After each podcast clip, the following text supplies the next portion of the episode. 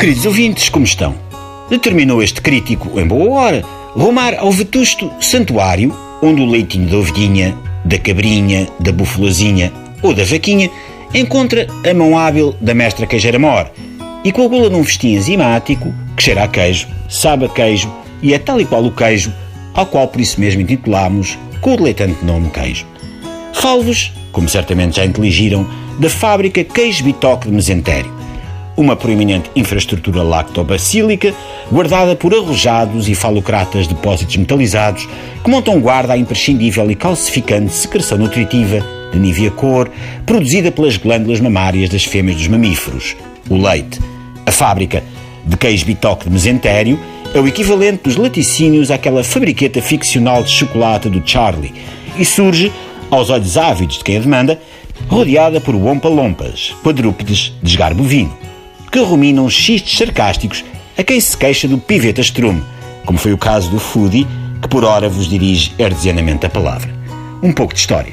No século XIX, o lugar do bitoque de mesentério era um território inóspito, onde reinava o gangsterismo selvagem dos carnívoros lupinos, que se banqueteavam com a lebre, o pequenote javali, o bambi e a espetada de axigã com pimenta abacaxi e cebola roxa. Com uma graça, bebida com toda a certeza no excelso Camilo Castelo Branco, foi este lugar batizado com a vexatória qualificação de bitoque de mesentério, porque, como rezam os santos registros paroquiais destas paragens, era um buraco cavado por Deus nas fraldas da serra que, visto de cima, e depois de uns valentes bagaços e de umas brocas que deram ao meu primo Carlos, num campismo em Grândola, parecia mesmo mesmo um ovo a cavalo num bife de mesentério.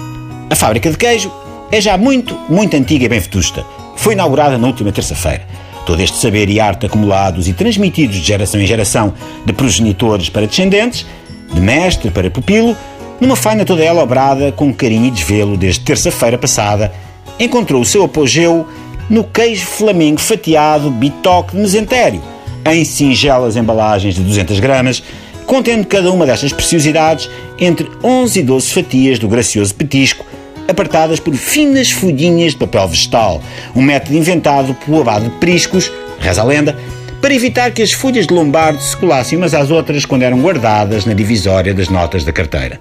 Fomos, pois, à prova de queijo flamengo fatiado bitoque de mesentério.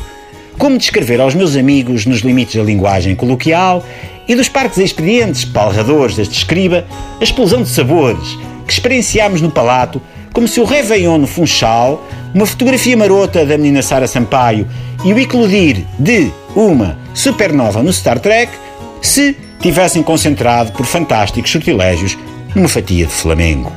ou musas de peitos fartos e apetitosos que invadem os meus sonhos, geralmente durante a fase REM do sono. Ajudem-me a explicar aos queridos ouvintes como este manjar divino me transportou numa liteira de êxtase ao panteão dos laticínios e logo a seguir ao hospital local, dado que sou intolerante à latose. Da cama 3, da enfermaria 2, no Hospital dos Capuchos, onde me comovo constantemente com o profissionalismo de todo o pessoal de saúde e onde acabei por fazer bons amigos, gravo esta crónica com o corpo coberto de borbulhagem alérgica e sob o efeito de doses cavalares intravenosas antihistamínicas, despeço-me com amizade e votos de boa degustação dessa sonata inebriante que é o queijo flamengo fatiado bitoque de mesentério. Boas provas, bons queijos e o número nacional de socorro, não esquecer, é o 112.